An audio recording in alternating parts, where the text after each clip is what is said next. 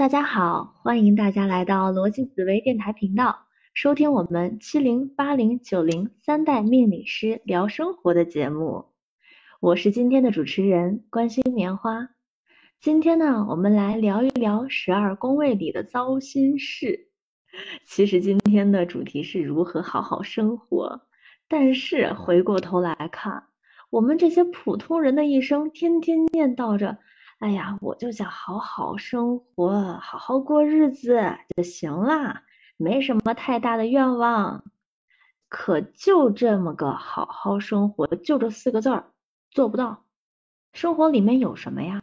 有工作啊，面对工作不会干，犯难；有领导，面对领导犯怵；面对感情，呸，什么东西？就这么简单的生活。可是呢，做不到真正的开心，就生活就很奇怪。我们就是想早上起床，现在呀，大家人的生活就那么两点一线：起床上班，上班下班，下班出去吃个饭，完了结束了。天天生活都不知道在干什么，只是活着，只是人在活着，并且还不开心，人很迷茫。然后从另一个角度来想，我们生活抛开迷茫，还有不快乐和痛苦。为啥痛苦呢？我们遇到了很多啊，人生课题，感情不顺，工作不顺，兜里没钱啊，人生课题，谁都是这，是个人，他都是这啊。你知道，你知道，你还不学，你干嘛呢？上学的时候考英语，英语单词不会背，还知道得去背一背。考数学知道公式不会写，还得去写一写。咋到了生活里面，人生课题，闭着眼睛就往前冲，裸考是吧？你裸考能考过，你要老师干啥呢？我们在生活里太盲目自信了。九年义务教育里面，我们一直在学习，学语文，学数学，学英语。然后呢，有什么用呢？到了人生里面。你学过怎么谈恋爱吗？学过怎么职场相处吗？学过面对领导的时候该怎么做人吗？没学过。然后再说一句啊，我不会生活，我不知道该怎么办。学学不会谈恋爱，学不会上班，学不会人际相处，学。所以我们来到了我们的逻辑思维，对不对？来到了电台频道。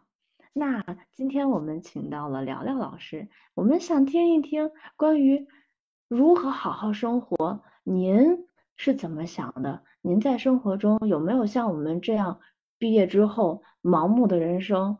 毕业之后就感觉毕业之后人就废了。您在毕业的时候面对生活是怎么想的？然后进入职场，然后进入人生的第一个十年、第二个十年，您有什么样的经验？我们想要学习学习。好，嗯，谢谢棉花。首先呢，我想说的是，我的人生经历过什么样，其实对这个对这个节目没有多大的作用。那我们要来说回到这个事情的本质。这个事情的本质，也就是贯穿我们一生比较重要的东西是什么？是学习。呃，然而，你真的了解什么是学习吗？这是一个最重要的问题。当我们在谈论一个东西的时候，我们首先要定义这我们要谈论的是什么。我经常跟同学说，你们要研究一颗星耀或者要研究一个状态的时候，你先去查查字典，查查字典这个字当什么讲，然后你就已经明白了一大半儿它这个字想表达的含义。那么我们先从字面上来去研究，什么是字面呢？也就是这个字它怎么写的。我们这里先说啊，就是说有一部分可能会用繁体字的这个概念，比如像是学习的学，大家觉得它跟哪个字非常非常像？现实生活中我们用的很多。是不是跟觉得的觉、觉悟的觉非常的像？他们都顶着同样的一个头，只是下半部分不一样。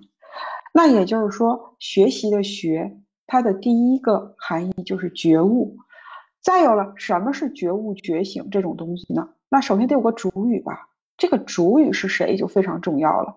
学习这件事情就是，如果说我学习，那么我先有一个觉悟，这个觉悟或者说这个觉醒，就是我意识到。我有欠缺，这是一种哦，我醒了，我知道要在这方面。那么接下来这个学是什么呢？是它我们现在这里讲的都是一个动词，因为学还有另外一个意思是名词，像学校，我们现在不讲那个。然后就是当我们觉得我们醒了，我们要去做这件事情的时候，在下边这个学这个动词当什么讲的？就是我们也来到就是研习学习，就到这里面了。也就是说，我们得去想要去，我不会，我我先知道我不会，然后我要再知道我要去学，再接下来什么呢？怎么去学？我先知道，然后我决定去学。我怎么去学？这个学呢，就来到了第三层含义，就是模仿。这就好像是说，你去学唱歌，你要模仿这个音乐老师教你的这个唱法，教你的这个发声；你要去学写字，你要模仿老师写出来这个字，你就照着他去写，这叫做模仿。这是学，我们要强调的主语以及学的这三个步骤。当你来到了第三步，你就完成了这个学这个概念。那我们下面再研究一下这个学习的习。大家知道这个字上面是个羽毛的羽，底下是个白。如果从它的那种甲骨文看，就好像是一只朝着一个方向飞去的一只鸟的感觉。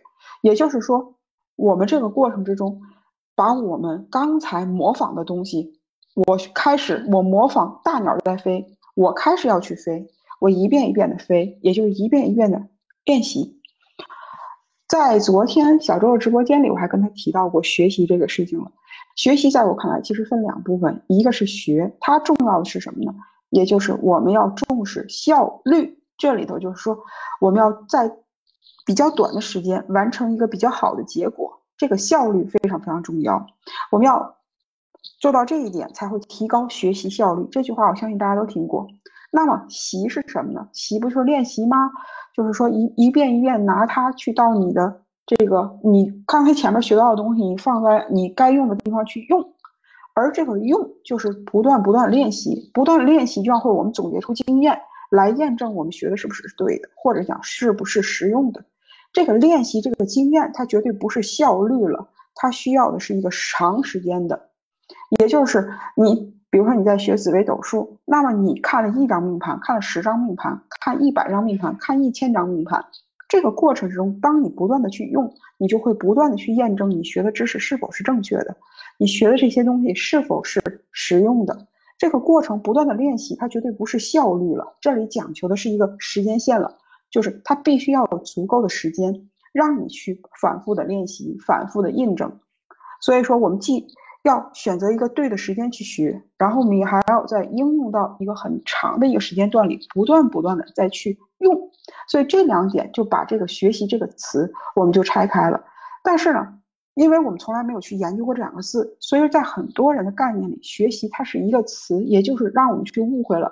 我从小在学校里，老师告诉我好好学习，我家长告诉我要学习，我们误会他了，我们甚至不知道是怎么学，所以我们就学学。就形成一种概念，就是什么？我把时间耗够了，我就会了。其实非也，你时间耗够了，你前面没有一个去模仿学习的这个经这个过程，你后边没有运用的这个过程，你只是徒托徒而无功的去消耗了一个时间而已，它并不会给你带来任何的成就和成绩。所以，我们一定要读透这个词，你才可以知道下一步你怎么做。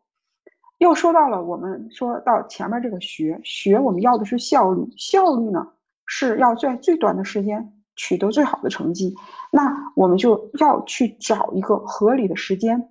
你说今天我我进入这个状态，我文昌画技我怎么学？文昌画技我在那儿了，我自己一共就一百个字儿，我可能读的时候还漏了三个字儿，这三个字儿可能还是这句这个段文章里比较主要的这个东西，或者是讲。我看错了这个字儿，我把买看成卖了，就类似于这样。所以这个过程之中，你在不对的时间，你用了再强的脑力，或者你再我愿意，我这时候我就需要做这个事情，我有主动的意愿去去做，那有又有何用呢？你时间做错了，有主动意愿已经首首先我们是可以肯定的，这是第一步做到了。那这个时间你选错了，等于你也是白在做，白做白工，而且最后自己还会生气。我用了这么多的时间。我这么认真的在这做这件事情，最后没有没有结果，一定会生气，对不对？而且在这样的，如果遇到一次、两次、三次，绝对会打击。自信心打击积极性，你就会觉得我自己是很笨，我学不会东西，所以说那我就躺平，我放弃吧。有些人来讲，就是前面我知道了，老师说要选一个对的时间，那我去去看，我去研究我自己的盘，我选择一个留日或者是留时比较化科，然后这个时候我又比较有精神状态，我准备好了，进入一个状态我去学，我效率很高。但是有又有一种人，他会误入歧途到哪种程度呢？就是我学了这个东西，老师讲的这个东西，我把老师讲的我把它模仿过来，这只是你做的第最早最最先最先的这第一步。而这学的过程之中，你不但要去模仿老师给你讲的这些东西，老师跟你说的这些东西，同时你还要在这上面要有一个延伸的思考，以及自己的这个就是往下带。把从学到习中间你得穿起来，你这个穿的过程之中，你不能就是绝对的，就是老师说了一加一等于二，或者是二加一等于三，那你把二加一等于三直接搬过来，你没有去想过一加二也等于三。老师嗯讲的这些东西里头，如果你可以在熟记之后，你再可以延伸出你自己在这个基础之上一个扩展的一个想法，你再把它带入到习，你才可以。完善第一步，那当我们走到第二步这个习的这个过程之中呢，那我们就要一遍一遍一遍不断的不断的去练习。这个练习，也就是说，你要找任何的机会，不管是和嗯，就相应的就是这个是，比如说让我们咱们讲星耀，相应这个星耀这具有这个星耀的人他的特征，或者是讲你自己到了某一个天，你有这样化忌的心，你有这样的地空，有这样的青阳，有这样的陀螺的时候，你如何去感受它？你既在你自己身上不断的实践，又要在他人身上不断的实践。这个过程之中，你如果一遍一遍去练，你就会发现，其实就是你前边学习的时候总结那些规律，你到这这边去用了，越用越熟。你用的越好，反过推过来之后，你还可以再去修正。你学的过程之中，你有可能，比如说有一些遗漏，或者是有一些点当时没有读懂。它会有一个好的促进的作用，互相的这种一个相互促进作用，这是整个一个学习的过程。人生呢，不是说从校门走出来学习就结束了，有很多很多的行业是应该在不断的。他别说生活，有很多很多行业都会在不断不断学习。像是做医生的，你当你在学校里学的时候，你学的这个呃这个药，当时那个年代这个药可能是治这个病的，可能当你毕业了。或者是讲，当你毕业了几年以后，又有新的病出来了，或者是又有新的药出来了。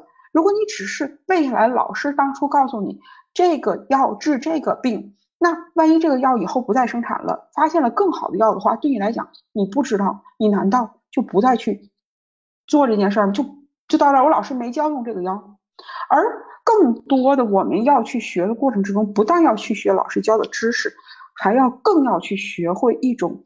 思维逻辑，这个思维逻辑是帮助我们用这套方法在未来的路上走得更远。因为不可能有任何的一个老师会陪你一生，也不可能有任何一个老师每天都在你旁边跟你去讲这个新的东西来了，你应该怎么怎么去处理，而是自己要去掌握这个东西，让自己可以用这个方法往人生后边去推广。你就像在法国有一些学校里头，老师就说了，像学学 IT 的老师就说了。你们学的这个软件，今天可能是还用，等你毕业的时候，这个软件已经淘汰了。那么你如果不去会用方法的话，你毕业就等于你已经就是一个落后的人了，你已经落后的知识了，你就没有办法去应用了。所以我们不断要去学老师教的知识，还要去学老师教的这个他怎么样去思维的这个逻辑过程，他怎么样去用这个方法，他用的是一个什么样的方法，然后去解释这样的问题，这才可以推进我们未来的一个发展。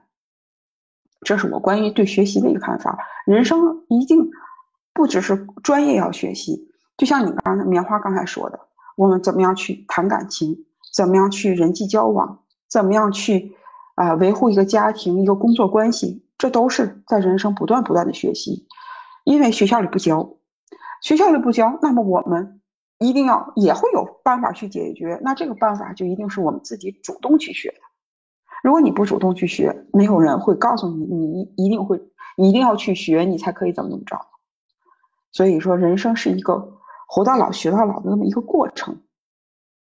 我的理解，到今天我也是一直在不断的在学和习。感谢冉冉老师的分享。从您刚刚的分享里面，我刚刚一直在记笔记，我记得四点，我也跟着说一说吧。就是先知道我不会，再去学这一点。可是现在很多人他不知道他不会，就像谈恋爱，谈一个散一个，谈一个散一个，谈一个换一个，谈一个换一个。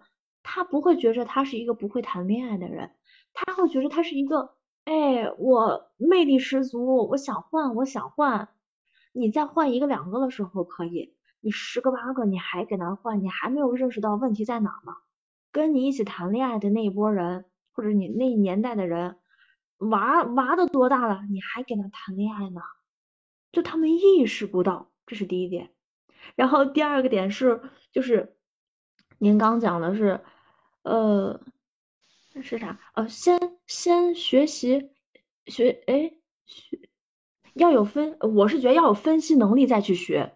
然后您的意思是学习是模仿，模仿多了，慢慢可以了。我一开始也这么想，后来我发现学习之前要长脑子。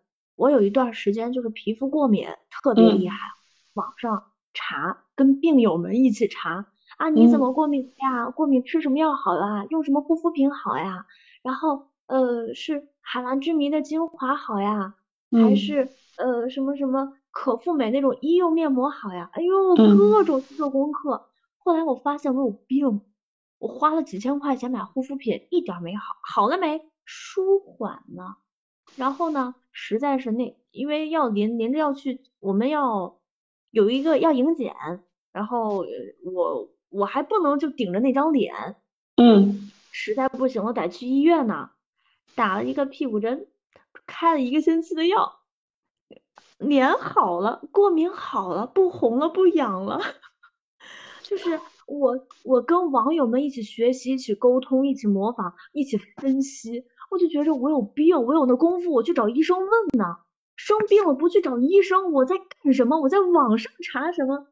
然后那个时候我就觉着，要先长脑子，再去学习。跟对的人学习太重要了，对，错了，一切都完了。你模仿，你跟着瘸子学走路，那你也是一瘸一拐的，那那完了。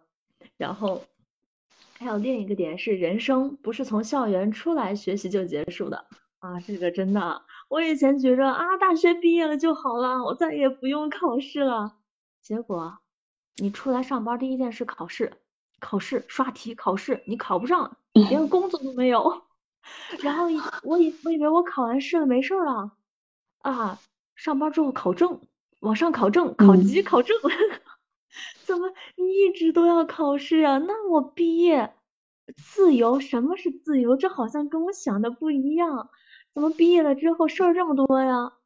然后这是这是我也感同非常深深深深受的，什么学？大学毕业了就好啦？不可能啊！高中老师告诉你考上大学就好了。对，大学老师，大学老师说：“哎呀，赶紧给你们送走，就就拉倒了，你们自由了。”嗯。可是进入社会之后就身不由己了，何尝自自由呢？我给你回答一下刚才你前面提的这三个问题。第一个问题就是说，不是所有人都能意识到。那你可不可以换一个角度想？不是所有人。都配拥有学习的技能。哇哦！也就是说，我们并不是所有人都可以拥有过好生活的这种命，可以这么说吧？如果你有你有这样的命，那你就一定知道我有不足，我要朝着好去努力，就是我认知的好去努力，对吧？所以说，我们不不能要求每个人都具备这种非常优秀的品质和能力，就像。这如果带到生活里，就像是道德一样，我们可以要求自己有一个很高的道德，但是我们不可能要求全民都是一个很高的道德。在这个社会里，它一定会分层的，有上面就会有下边。所以说，并不是所有人都能具有学习的这种潜质或者是能力，这是第一个问题。第二个问题就是说，找对人。那我怎么去找一个人呢？当我迷茫的时候，当我困惑的时候，当我混沌的时候，我有可能觉得身边任何飘过的一个浮木都是我的一个指路明灯。我今天听了一个什么传说，我明天听了一个老和尚在讲经，我后天又听了一个什么什么东西，我觉得这都是我人生的浮木，我都拼命去抓。这时候你又要回到头来去看你这个时间点，你是否清醒？你是否有清醒的这个时间点去让你去选择抓这个浮木？也许你看见的它是一颗浮木从你飘身边飘走，但是也有可能它是一个鲨鱼，你扶了它一下就被鲨鱼吞噬了，你就被它的这些东西反噬了，对吧？就像我们前两期讲的那种，有一些东西它会反噬我们。那在在在，这就是又要回到我们这样，我们要去研究我们自己的这个。历程，我们在哪个时间段是比较好的，有这种贵人运的，我们可以去找到一个良师益友，这是第二个问题。那第三个问题，人生的一直在学习。大家看没看过所有的拍爱情的电视剧和电影？它会结束的高潮是什么呢？两个人历经千辛万苦在一起了，然后公主和王子，然后两个人在一起了，然后后边他就不讲了。这就是说。这就引申到我们的生活里。我希望给年轻人提一个建议，就是你的目标不是结婚，没有不要把任何一个人去谈恋爱，就是说我的目标是想找一个人结婚，所以说我跟他谈恋爱的目的是结婚，这大错特错。因为你以为结婚是你们人生的这一个节点，或者是讲我完成了一个很优秀的事情吗？其实不是，其实真正从你们结婚，或者是你们决定结婚的那一刻开始。你才开始了人生的另一个起点，比结婚这个节点更重要的是，你俩如何可以在一起相处几十年，让你们可以平稳的走过人生。不，千万不要觉得我搞对象的目的是为了结婚，你你搞对象的目的绝对不能为了结婚，你搞对象的目的是为了你如何可以在你的生命中可以多另外一个人跟你快乐的生活。你把这个目的放在这儿的时候，其实结不结婚呢？只是一个形式，只是我们的文化要求我们要去结婚，我们的世俗要求我们去结婚，对吧？但是如果你只是把这个东西看中的，我觉得我结了婚了，我有一个很盛大的婚礼，我结拿了彩礼，或者是讲我娶了个漂亮媳妇儿回家，这就是我人生就做完了，那就糟了，以后的几十年就很糟糕了。嗯，老师刚刚讲到这个，我突然想到我的一个命主。他的年龄应该是比我大几岁，但是我们都是成都人。然后那个时候，他就找我去咨询一些关于婚姻的一些问题。然后当时我就依据他的盘，然后跟他分析了很多。后来他他也觉得呃比较满意。后来呢，就是每到夜深人静的时候，他就不停的就开始来问我问题。当时我我我之前我是那个就是以小时收费的，但是我就想都是成都的，然后。呃，我就我就很耐心的，就一次又一次，就是在夜晚去解决他的一个烦恼。但是有一天，我就跟他说：“我说你这样长期的抱怨生活是解决不了问题的，要不你来学习一下。”然后他回我一句，他说：“呃，我工作很忙，我没有时间学习。”我说：“好的。”然后后来的时候，突然有一天晚上晚上两三点钟，他给我发信息。他说：“老师，我出去算命了，有人说我晚年会非常非常的惨，我是不是这样的？”我当时就有，其实我当时很生气了，我当时非常生气，我就是说，呃，一个奔四的人了，对吧？而且已经是经历过一次失败的婚姻，而且也痛定思痛的，呃，跟我说要重新开始自己的生活，但是到后来他的问题依然没有办法让自己解决，然后呢？还是不停的晚上在找我，那从那以后我没有再理他。然后我就觉得，这个跟年龄是没有关系的。其实我们有时候反而我们年龄越大，我们甚至学习能力还不如一个小孩子。对，因为有时候我看我孩子的时候，我会发现他突然就是冒一些，就是他电视上啊，或者是他自己呃看书的一些话语，或者是模仿一个人的一个行为。当然，也就像棉花说的，有好的行为和不好的行为。那不好的行为，我会进行一个干涉。那好的行为，比如说有时候我会跟他去读一些什么《道德经》之类的那些很短的一些语句，去教去教给他。我不希望我我不是说要他懂里面的这些什么比较深奥的这些道理，我只是希望给他心里埋下这个种子。文言文这一块儿，呃，之前那个老司机老师给我推荐的就是关于呃一本书。那这本书呢，其实很多人之前我记得很多网友就是说，呃，看了某某西方啊西方人写的一本书啊，你看中国人就太缺少这样的教育了啊，中国就没有怎么怎么样。然后当时我就拿到这本书的时候，我就发现其实我们。呃，很早很早就已经有这本书了。这这本书，呃，家长都可以去看一下，叫做《幼学丛林》，它里面教会的相相当于是我们中国版的，呃，孩子的这个这个这个这个知识库，这这知识全书。然后什么天文地理、人情世故、十万个为什么，嗯，生老病死，甚至到生老病死，他都教给了孩子。然后反反而现在的人来说，就说啊，你看中国没有一个生死的一个教育观念，其实是有的，只是说文言文大人读起来真的很乏味，很困，很困，我都要理解半天。所以呃，从文言文你开始读读的时候，你会发现，就是只是说可能大白话没有大白话那么的明白。如果用大白话来翻译这本书的话，可能能卖你几十本。这种育儿观念能卖你几十本，然后只是说可能就资本不太喜欢，就一直这这本书就蛮少人知道的。然后后来我就想，哎，我把它用顺口溜的方式，然后读给自己的孩子听。那不管他知不知道，哎，我就让他去学习一下他自己的一个语言表达能力。本身他的性格他就适合去做语言表达的这一块儿。对吧？到后来的时候，然后那一天我和一个家长在聊天的时候，那有那那个家长就说：“我肯定希望我孩子去考好的大学。”我说：“这个希望是任何家长都希望的，但是这个孩子能不能考上清华北大，这是另外一回事。你的预、你的期望和实际的现实层面，这是两回事。”我说：“难道我们就要放弃那一批考不上清华北大的那一群孩子吗？”我说我的孩子一定不是读书的料，我说他肯定不是读书的料，但是你不能抹杀他学习的一个技能，并不是说考上清华北大的人才有资格学习。那么这一批的孩子不是清华北大的这这一批的孩子，他们依然有学习的欲望和学习的愿景，只是被现在的一个教育制度给打压了，就觉得只有成绩好的你才你才配继续学习，而成绩不好的这这一。这一批人就是被教育制度给淘汰的，然后我就说，那我的孩子呢？我的孩子怎么办？难道让他去当街溜子吗？对吧？他第二大线破军地空，他就不适合去做应试教育。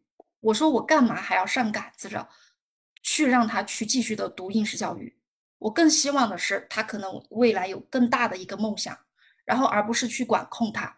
所以这就是庄子里的说说的无为而治。什么叫无为而治？这个、这个、这这里面的哲学是我们家长需要去学习的，这也是我一直在不停学习的。然后呢，还有成长班的一些同学，可能有些问题没有办法进群一时间的就达到一个解决问题的一个效果，他们会非常的着急，然后就过来私聊我，保师姐，保师姐，呃，到底怎么学习？哎，我好烦恼。然后我就会。我首先，我可能前年或者是去年问我的时候，我还会非常纳闷儿，你就是这样学习吗？我觉得蛮简单的呀，为什么你们就不会呢？但是后来呢，慢慢的这些问题问的多的时候，其实对我也是一种学习。我知道了，他们确确实实很着急。那么我们如何让他静下心来，好好的去对待自己的命盘，对待自己的一个问题？这是我要学习的。所以学习是互相双方的，所以我也非常感谢成长班的同学，呃，来私聊我，其实对我也是一一个成长。然后教学相长，对我也非常感谢我的老师，不停的教导我，所以其实对我都是一种学习，时时刻刻都是在学习。对于刚才你讲的这个，我有一个看法，我们很多人把学习等同于学历，等同于学校。其实这是不成立的。学习，我并不觉得在学校里边叫学习，我更愿意说在学校里叫读书。我们去这个学校读书，我不，我不大愿意用这个词。我去这个学校里学习，因为学习这件事情跟在大学里去读书这件事情，或者在名校里读书，我觉得不是一件事情。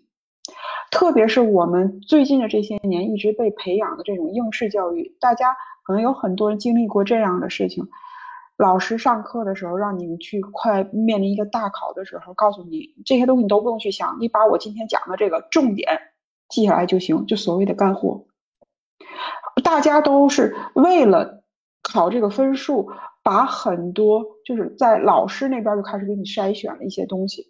给你一个最瘦版的这种，让你把这个最精华食物精华提取出来吃了。而我们真正的一个人，这个学习它有一个，就是就像我们吃东西一样，你难道真的只能靠，就是说人真的就是靠喝蛋白粉、维生素就可以维持生命吗？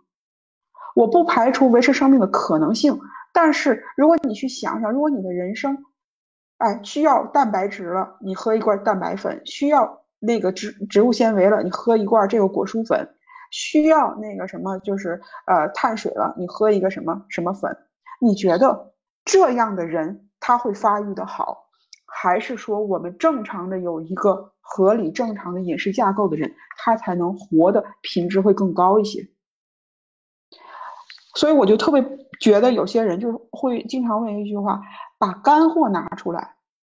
而什么是干货？这个干货就是我刚才说的提取的蛋白粉、提取的果蔬汁、提取的这个碳水，而这些东西根本没有办法去维持一个人愉快的生活，或者是讲健康的生活。它在某些时候可能会有用，比方说，在有一些运动员他有增肌的这个时候，他就需要蛋白质，某一方面蛋白质来刺激这个干货，对他这个时间点上有用。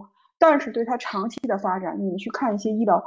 医疗医疗这些信息的时候，你会发现，如果这样的话是会毁掉它的。它也不是说长期的这么用，如果长期这么用的话，它会受不了，人身体会受不了。所以就是我们有的时候恨不得老师把干货告诉我，我这样就一下子我就可以掌握了老师的他的这个核心的东西，我就马上就可以腾飞了。其实不是这样。去学习就像吃饭一样，要一口一口吃，要这个过程之中要有很多的你看似好像没有任何价值的东西。我喝喝个苹果汁儿，我还不用去嚼了；我喝个橙汁儿，我还不用去剥皮了。但是你去想想，到你身体里，它这个纤维也是有用的，它这些东西都是有用的。老师可能在讲一个道讲一个新药的时候，他讲了无数的故事，他举了很多的例子。这个过程不是说这个新药它。非得给你床上很多东西在那扯时间，他更重要的是想通过这样的案例或这样的事件，让同学有一个更立体版的认知。这时候会帮助我们把这个记忆的更深刻。比如像是某一个同学因为某一颗星，他有了这么一个事件的发生，我们把这个事件搬出来之后跟大家分享，那大家都知道哦，他这个情况，因为这颗星在这个位置上，他做了这个选择，所以说他得到了好或者是不好，比如火炭。他因为有火炭的组合，他在某一个时间爆发起来了。我们看见了这个现实例子，我们每次想到火炭就想到这个人，那想到这个人，你就会记住这个火炭。实际上，老师就告诉你一句话：火炭能发就完了。这一句话能讲出来的事儿，他为什么不断的要去提某一个故事，不断的要去找很多的事情来充实这个火炭？它真的是对人有用的，对吧？所以大家学习的过程之中，绝对不要觉得就是老师。啊！你们不讲干货，或你们扯闲篇儿，你们就是在浪费我们的时间，浪费我们，真的不是在浪费。如果有一天你走过这段路之后，你再回头，你就会发现，我每次讲的某嗯每一个故事，都会对这些东西有一遍一遍的让你的深刻的记忆。如果我只告诉你，就像我昨天跟小周说，如果你要是问我紫微斗数的精华是什么，或者干货是什么，我就告诉你三个字：安心诀。然后就没有然后了，这三个字就是它的精华，就是它的根本，就是它的干货。但是这三个字我告完你了，我扭脸走了，我可以不收你任何一分钱，我扭脸走了，这仨字对你有用吗？它它非常非常的干，因为所有的东西都紫微斗数都是基于这个东西才发展出来的，没有安星诀，你扯别的闲篇都没有用。安星诀在这儿了。安星诀告诉你这些星星它会在什么地方出现，会跟谁之间有一个互动，会有什么样的一个。结果宫干怎么安的，星耀怎么安的，它会导致我们会有什么样的？这后边的故事延伸出无数。但是你要问我精华是什么，就仨字儿：安星诀。我我不收钱，我讲这仨字儿时候，我可以不收任不收一分钱，甚至我还可以请你喝杯茶。但是有用吗？所以说，学习的过程之中，我们要想到的不是说老师不讲干货，或者是老师再去用一些有的没的的在扯我们的时间，真的不是。好老师绝对不会只告诉你记住了，我敲黑板啊，这是重点。然后说完这一句话他就走了，这不是好老师，这是好的工作。对，没错，干货就是一个字命，就是那他是完成他的工作，而好的老师他做的，他绝对不是老师这件事是他的工作，而是他愿意去分享，愿意去用他自己的认知来去帮别人来去就是普及一些知识也好，一些信息也好。讲到干货的话，其实我有一个特别想说的，就是我觉着干货。就是最没价值的东西。之前您问我看，因为因为我在 B 站上回复评论干嘛的，我是不能长篇大论的去解释的，我就直接给人一个结果，因为他们要的就是太阴在夫妻宫什么意思？那我不能给他，我太片面了，我只能给他回复一个代表命主需要聆听者。嗯，你你其实我太太阴代表聆听吗？太阴不代表呀。但是为什么说？夫妻宫里边有太阴，代表命主需要聆听者呢，你不能以这个聆听者来定义太阴这颗星耀的所有含义。但是如果你去理解，就像安星诀，你拿安星诀来理解啊，为什么夫妻宫是太阴呢？因为命主他是个巨门呐，他话多呀，他想找一个安静、愿意听他讲话的呀。他叨叨叨叨叨叨，你也叨叨叨叨叨，那我讲啥呀？我听你讲吧，那我说什么呀？他想，他需要一个愿意听听众，嗯。对他需要一个听众，所以他找了太阴，但不代表太阴就三个字儿聆听者，不代表这，这就是当我们把星耀里面加入了一些故事，加入了一些细节，加入了一些事件，举点例子，然后慢慢慢慢构成了这个结果，就像吃饭，其实就跟吃饭一样，我去吃，我去吃牛排，切一切它，哎呀，七分熟。我撒上撒上什么什么料，然后蘸上什么什么酱，嚼起来什么味道？你不能你不能说人家嚼好东西放我盘里啊，呃，那你不能不能要这个。直接给你来个蛋白粉，牛肉蛋白粉不就完了吗？喝一口，这不就解决了吗？对呀，这这都很奇怪的呀。我要的不是这个呀，而生活的饱满，生活的填充，也要的不是这个呀。你说人活着就跟算命一样啊？你看看大师，你看我啥时候死？你活到死，没没错呀，人就是从活到死呀。你要这样的答案，要这样的生活吗？你要过这样的生活吗？每活一天少一天，我们每活一天都少一天，对不对？我们绝对不是越活都越多一天，我们每活一天越接近死亡一天。这完了，这太干货了。嗯好，那我觉得。就是关于学习这个话题，真的非常非常大，不是说我们能用简单的十几分钟、二十分钟就可以讲明白的。我们在这里也没有在想讲给大家推广一些大道理，我们想更多的跟大家分享的是我们自己对人生的一种理解、一种感悟。你如果某一个词或者是某一句话，恰巧这时候开启了你画科的这个路程的话，那我我们会非常开心。如果这个时候还没有开启，那希望你有时间。可以在你觉得你画科的时候，再到我们的频道里再来再听一遍，也许那个时候你就会发现，哎，这句话是有道理的，我明白了，我应该下一步怎么做了。我们的直播可是可以回放的，你可以找你画科的时间，专门点开来听一听，说不定你能有更多的收获呢。嗯，然后我们再给大家预报一下我们下一期想谈的话题吧。我觉得下一期这个话题非常的重要，有很多人。可能会很希望去了解一下，我我们下一期会谈一下关于现在外面讲的这个抑郁的这个问题，或你可以说是抑郁症啊，或者是讲你可以说是抑郁的情绪啊。我们下一期想把这个问题来讲讲，因为现在太多的人被这种情绪所困扰，我们可以从我们这个紫微斗数的角度和我们理解人生的角度来去分析一下，希望可以能帮助到有需要的人。如果你们身边的朋友也有面对抑郁这样的情绪，很 emo，一到深夜就 emo，或许你可以把我们的频道分享给他。如果有一天能帮助到他，那我们一定都非常快乐。嗯，好，那我们今天就先聊到这儿，希望大家可以有一个非常愉快的周末。然后下个星期我们再用一个快乐的心情来谈抑郁这件事情。谢谢大家，感 谢谢大家对，可以到我那个可以搜这个逻辑紫薇电台，在喜马拉雅上搜。然后我最晚我明天也会把它上传上去。我一会儿就上传。如果用 iPhone 的话，也可以，也可以用播客那个软件儿，我也在那边儿也同步过去了。嗯，看你自己的呃习惯了。播客那边儿应该是不需要会员就可以听，不过喜马拉雅的系统我不太清楚，它可能中间会加广告吧。好的，谢谢大家，那我们今天就到这儿。